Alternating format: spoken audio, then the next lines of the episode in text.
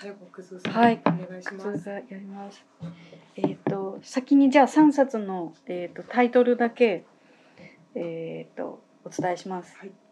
はいえー田中孝之、えー、13歳からの地政学、えーえーと東洋経済新報社うんで、えー、と2冊目が、えー岡田健二政治学者 PTA 会長になる。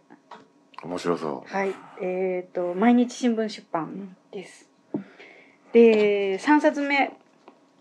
あのはい、えー、鮎川パテ東京大学ボーカロイド音楽論講義、えー文芸春秋です。で、ちょっとあの読んでからだいぶ時間が経ってしまって、えっ、とちょっと記憶が曖昧なところがあるので紹介がちょっとややおぼつかないかったり、雑だったり誤っていたりするか今日みんもしれなそうです。すい。すいません。じゃあ、えっと、一冊目の13歳からの哲学。あ違う。えー、違う。地政学うん。なんですけれども、えーっとこれ面白いから読んでみてください。いやねあのタイトルだけ見てねうさんくさそうな本だなって思っちゃったんですけど。思いますでしょ？私もそう思ってたんですよ。でえーっと私地政学の話とかをちらっと聞くと、あこれってなんかもっと若いうちに知りたかったなみたいに思ったりしてたんですよね。でも多分、えっと、それを、えー学ばせられない事情とかもあっただろうしっていうのも分かったんですけどなんかこれこの考え方ってなんかユース層が知ったら面白くて。例えば世界史とかっていうのももっとなんかこう切実に迫ってくるテーマとして考えられるんじゃないかなって思ってたんですね。あの大変失礼ながら、はい完全にノーマークだったんですけどこの、はいはいものすごく評判いいですね。そうなんですよ。そうそうそう。私もこれちょっと あ not for me だと思ってたんですよね。でも、えっとあのすっごい売れてるしチラって開けてみたら、えっと13歳向けに地政学をなんか丁寧に優しく説いた本ではなく、物語だったんですよ。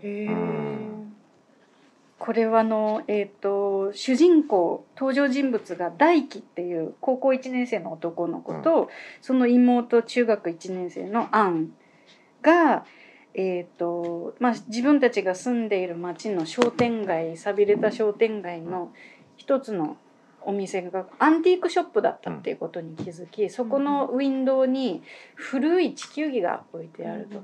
でそれにこう見とれて見入っている2人に声をかけたのが、えー海賊と呼ばれている、えー固めに眼帯をしたあのまあ割と年を取った男だったっていう。で君たちちょっとこの地球儀があのもし欲しいなら興味があるならうこのお店でちょっと話をしていかないかっていうのから話がスタートして。うん行くんですね。でその古い地球儀が今の地球儀とは全く違って、えー、と国の形も違えば、まあ、国境も全然違うしんなんでこんなんなの？みたいな話をして、えー、と実は昔はこうでねみたいな話が始まっていくっていうような感じです。うんでえっとなんか地政学地政学って言ってますが、えっと基本的にはなんてちょっと定義したらいいのかっていうの抜けなかったんですが、えっとあの地理的な条件をそれぞれの国はあの制限がかかっていて、えっとまあ、それによって、えー取れる農作物だったりがあのできる工業だったりが違うし、えー隣にどんな国があるかっていうのによっても、まあ、その関係性が変わってくるっていうことで地理的条件によって、えー国全あの世界全体の在り方がどうなのか、えー、とそしてこれからどうなっていくのかっていうのを考える学問のようなんですが、まあ、それを、えー海賊との対話によってこの2人が学んでいくっていう風な流れになっています。なので13歳からの地政学っていうのは本当に、えっと、登場人物のアンちゃんが13歳なのであのその子も話しながらこう考え方を、ま、あの身につけていくっていうなるほど。へ話なんですよ。超面白いんですよ。はい購入しました。は早い。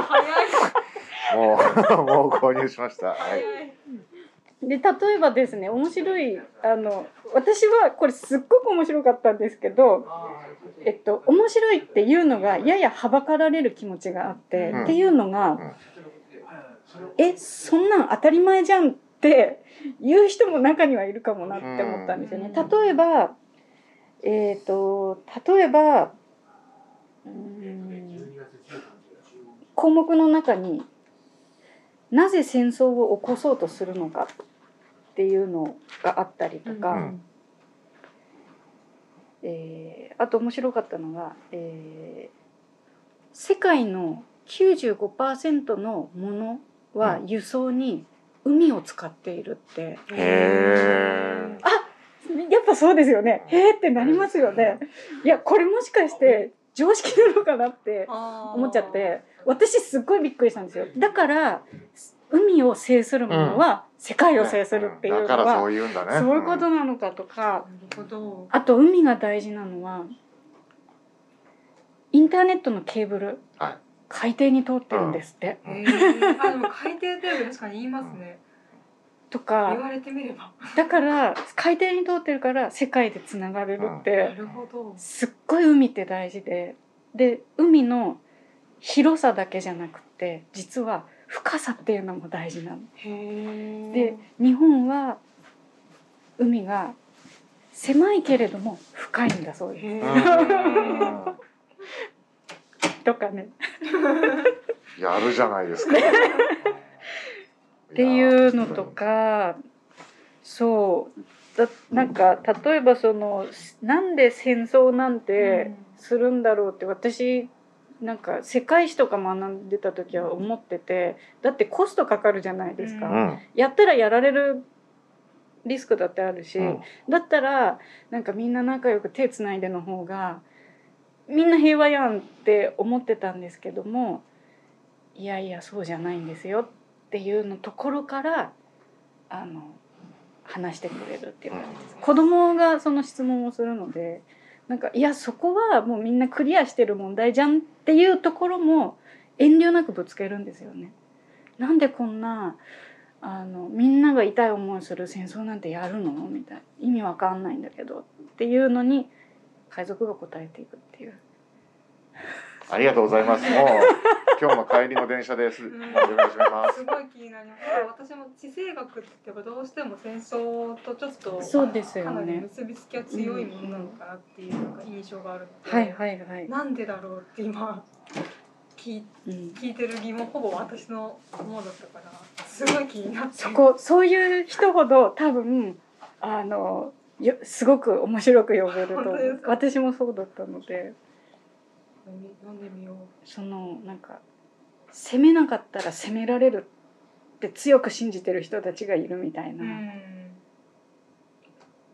でそれはあのそういう歴史があったりそういう地理だったりっていうところからもう避けられなかったんだみたいな話もあったりとかして面白いです。ありがとうございますはい2冊目いきます。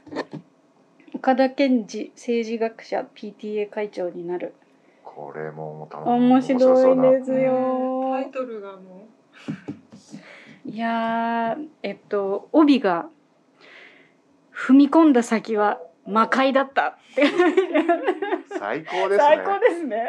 最高かよ。でえっ、とまあえー、と政治学をもう長らく研究されてきた第一線のあの研究者である岡田さんが、えー、とお子さんが、えー、2人いらっしゃって小学校に上がって、えー PTA って、まあ、ほぼ強制で加入するんですよう、ね。でえっ、とまあえっと加入しただけだったらば PTA 会費をお支払いするくらいなんですけれども、えっと必ずこう役員仕事っていうのをやらなきゃいけなくて、えー、と何をするかっていうと、えー例えば運動会の設営を前日にやるとか、えー子供たちを集めた祭りの準備をするとか、えー、と1年に23回広報誌を作って全校生徒に配るとか、うん。PTA こんなことやってますよっていう広報とか、えー学校がある地区の町内会長の人と仲良くするとか、そういうのが具体的な仕事なんですけども。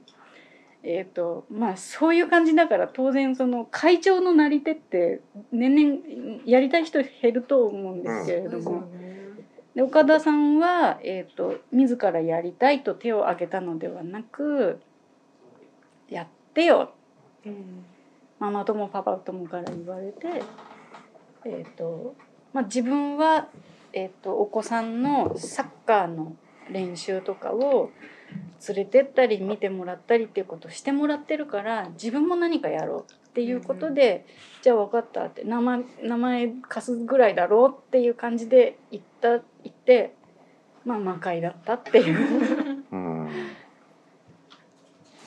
でそこにはそのえっと大人なんだから、えっと、みんなで話をしてやりたくない人がいたらやりたくないって声を上げればいいじゃん。やりたい人がいたらやりたいって手を挙げればいいじゃん。でみんなそれぞれの生活を大切にしながら活動していこうっていう当たり前の気持ちで言ったらばまあことごとくあの阻まれていくっていう、うん。いいえこれはもう決まってますから。ずーっと長年このやり方でやってきたんで。なるほど。うん。いやマニュアルがあるんでみたいな。そういうこう極めてお役所的っていうふうに言っちゃっていいんですかね。で岡田さんはこれ転んでもとかただでは起き起きず。いや多分ねだいぶ転びまくってる気がしますね。っていうのが岡田さんえっとその政治学を専門とされてるぐらいなので例えば人権意識だったりとかうん。そういうのすごく強い方なんですけどもそんな綺麗事で人は折れてくれない。人は動いてくれないっていうことをつめらつまりそのリベラル思想が敗北していくのをあの現場で自分が敗北してしまうわけですよ。うん。いやー非常に教訓。はい、でそれをどうやって切り抜けるかっていうのが、まあ、政治学のリアリズムっていうかリアルな政治学がここにあるなっていう感じです。めちゃくちゃ学びが深そうだなこう決まってるんでって言われていや。個人の個人を尊重しろって言ってもどうにもならないですそうよねなんですよね。確かに。で決裂しちゃうっていう。うん。それって学校側からやれるんですかこうなってるんでってなって。えっと基本的に PTA は本当はペアレンツとティーチャーのアソシエーションなんですけどもティーチャーに力はほぼないっていう感じでうん。ペアレンツの会なんですよね。他の親御さんがそう。ノーって言ってくるって感じなんですね、でこれ本当に参加も本来自由でそうですよね。あの会員になってもなんなくてもいいし、えっと、お手伝いしてもしなくてもいいんですけどももうなんかやる仕事は確かに決まっちゃってるんで候補を作る人何人とかって決まってるんで必ず1回は役員やれよっていう。へ本本当のリアルポリティクスがそこにあるんですね。なんですよーリアルポリティクスですよ。うんリアルポリティクスでは人はロジックでは動いてくれないんですよね。うん面白い。しかも同じ子供が同じ学校に通っているっていうところだからまさしくいろんな人がいるわけですもんね。そうです。でだからじゃあ私はすいません今年本当に忙しいんで役員やれなくてってなっちゃったりいや私は会費を払うのには納得できないので退会しますって言うと子供がこうあそこんちのこと遊んじゃダメよ。まあでは言わないにしてもちょっと変わってる子だようちの子っていう風になっちゃうし運動会の商品を全校生徒が配られてるけれどもそれは PTA からのお金で賄われてるから PTA に入ってない家庭のお子さんはあげられませんってなるんですか？みたいな悲しいですね私ちょっとねもそれ考えると憂鬱になっちゃうんですけど。うん。まあそういうのがあります。すっごい面白いんでぜひいや読んでください、うんちょっとね、うん、読んでみたくなりました。はい。はい。政治学を実践するとこうなる、うん。でも語り口と書き書きぶりはどうなんですか？結構めっちゃ面白いです。はい。あのもうえっ、とご本人のえっ、とルポルタージュっていうんですかね。として書かれていて基本的にはそのそれがあの本筋なのでそこからなんとなくこう政治学のえっ、と見方っていうのが岡田さんの視点を通して見えてくるっていう感じなので一切その学問学問してないっていう。でも視点は確実にその知見に基づいているっていう感じで面白そめっちゃ面白かったです。なんかその日々の社会とか生活と知識っていうのや学問っていうのの関係うん。を深く考えさせられそうですね。そうですね、うん。結節点っていう感じがしました。私も買ったままになってますが読みます。もうすごいさっと。そうだ昔、はい。そうだ。出た時にくずうさんに勧められて買ってそのままえそうなんでしたっけ？私 いやでもすごい面白かったんで本当に。これ何回も読み直しちゃうかもなっていう感じです。続きまして、あありがとうござい。えっ、と3冊目「鮎川パって東京大学ボーカロイド音楽論講義」です。めっちゃおすすめ。すごい。分厚い本ですね。分厚いんですよ。えっ、とですね。文字組みも結構びっちり。びっちりです、500ページ超えてます本510文とページ。中とね、はい。すごいですね。2200円安いですね。そうですね、版元はどちら？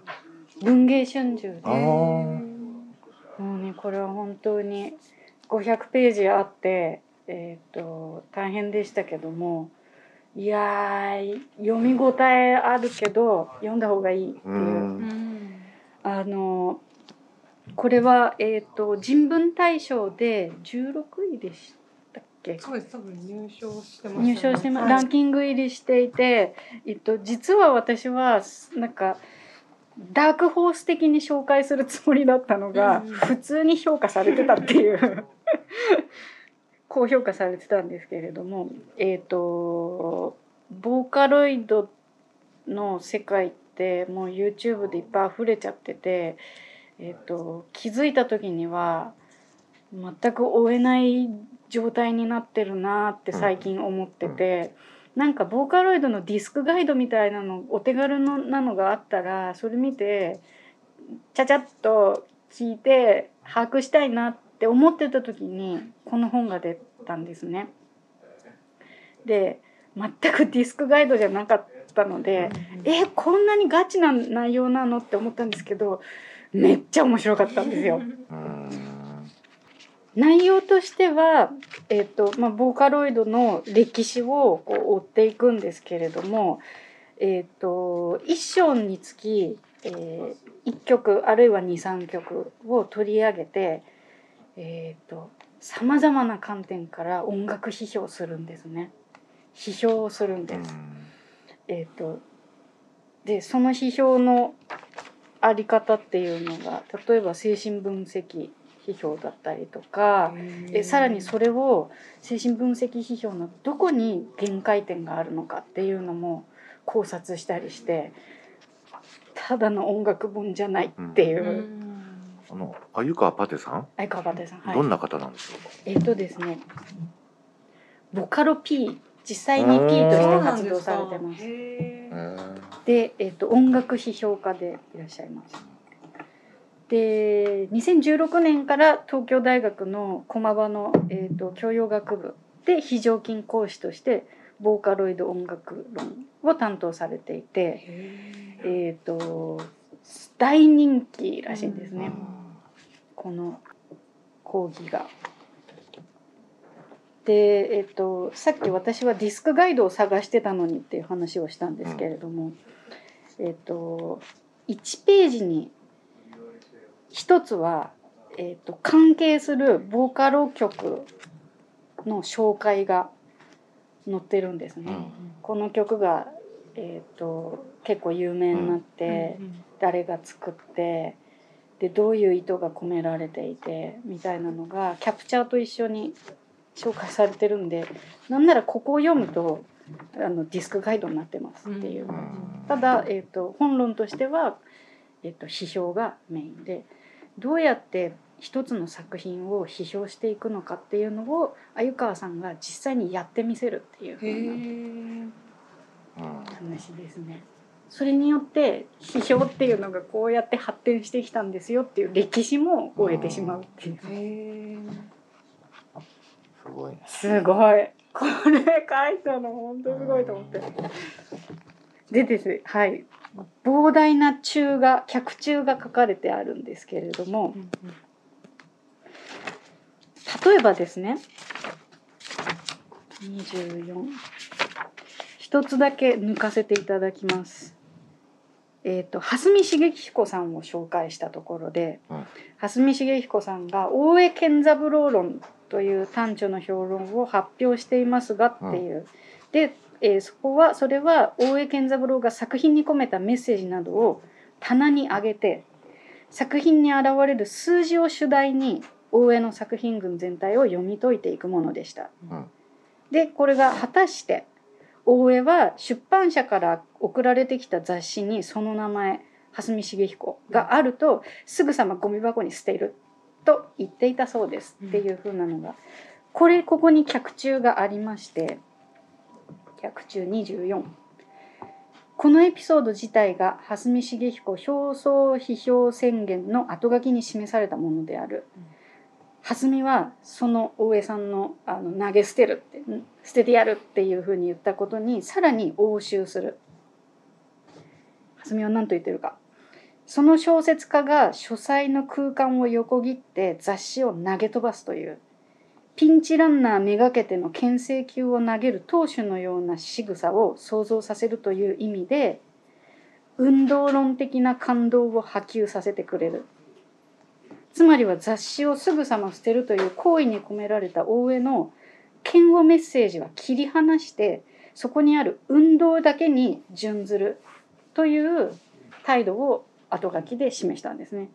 で、えー、と鮎川さんは徹底しているそして多少うざい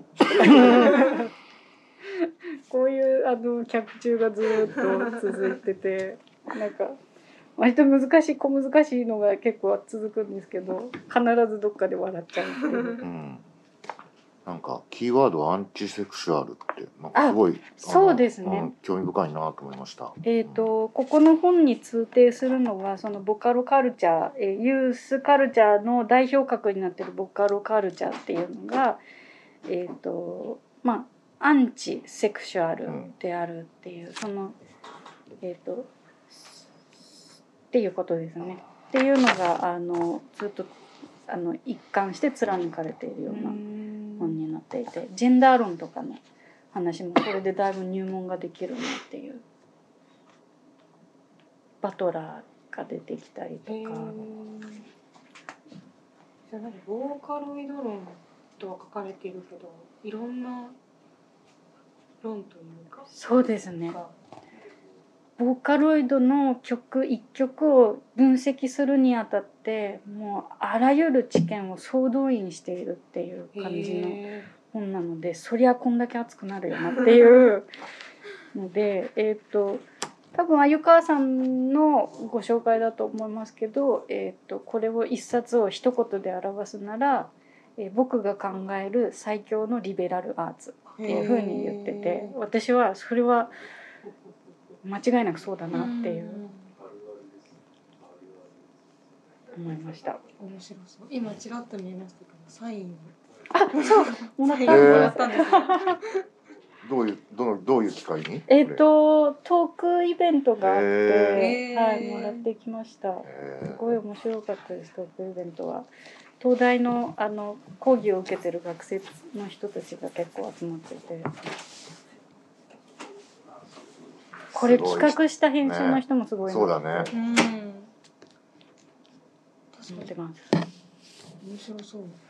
なんかすごい人もいるもんですね。本当ですよ。ね。これ鮎川さんすごいなって。いう、うん。いろんな多分そうそうなんですよ、ね。引っ張ってきて。もう参考文献なんか本当に。なんかこんなんなっちゃって。すごい人名作品もこんなんなっちゃって。作品載せてるんですね。素晴らしいですね。でもさ確かにこの作品があるとすごいうん。便利です。それだけこう人名が出てくるので実際に。最初はハチハチさんあ八八論から始まりますね。そうですよね。やっぱりボカロボカロ P ってやっぱりハチさん八ってやっぱり私もそうなん米津ですよさんだなっねていうボカロの始まりってももちろん歴史はあると思うんですけどやっぱりなんか八の印象がすごい強いなと。ですね。でこれあのんもうちょっとメタ的な話をすると,、えー、と一冊最初から終わりまで建築のように構成がされていてへ一章から最後の章まで読むと綺麗に円環が閉じる構成になってるんですえね。えー、すごい。でそれがですね一章においても始めと終わりが綺麗に円環するようになっていてそれが十何章集まってフラクタルになってフラクタルになってるんです。すごいですね。すごいんです。書き手としてもそれがうん本当に感動的感批評を読んで感動しちゃうすごい対策ですねだと思います。ありがとうごとざいましたいう感じで、うんはい。ありすごいがとうございました。面白そう。やっぱあれですね、なんか人が本紹介して好きな本紹介してるの楽しいな。本当です読みたくなりね。ますね。うんやっぱなんか想定とかタイトルだけだと受け取れる情報が限られてるんだなって思いました。熱がに乗って風が吹いてくる感じですよね。面白いそんな面白い本だったのかっていうう。ん、私もそうすごい思いました。なんかタイトルは知ってたし想定も見てたけれども、えそんな話なの？みたいあスクな。ールガールですか？あ、とあと進行もそうであしたいやーありがとうございましたすごい読みたくな、はい、なりましたやっぱり三人ともこう選ぶ本の違いますね。全然違うのも毎年面白いなと思って。皆様も年末年始の読書のご参考にはい、ぜひしてください。なんか去年はなんか来年こそは2回に分けたいね的なこと言ってましたよね。なんかあ、そうですね。前半期とと後半期とって言ってましたね。無理でしたね。無理でしたね。なかなか。ですよね。そうですねなんか6月が終わった時点で半期終わったねとか言えるような雰囲気ないですよね。うんそうそうそうそう感じありますよね。うんじゃあ今年はこの9冊。はい、はいはい。また来年もよろしくお願いします。よろしくお願いしますお願いします。では今回はこの辺で失礼します。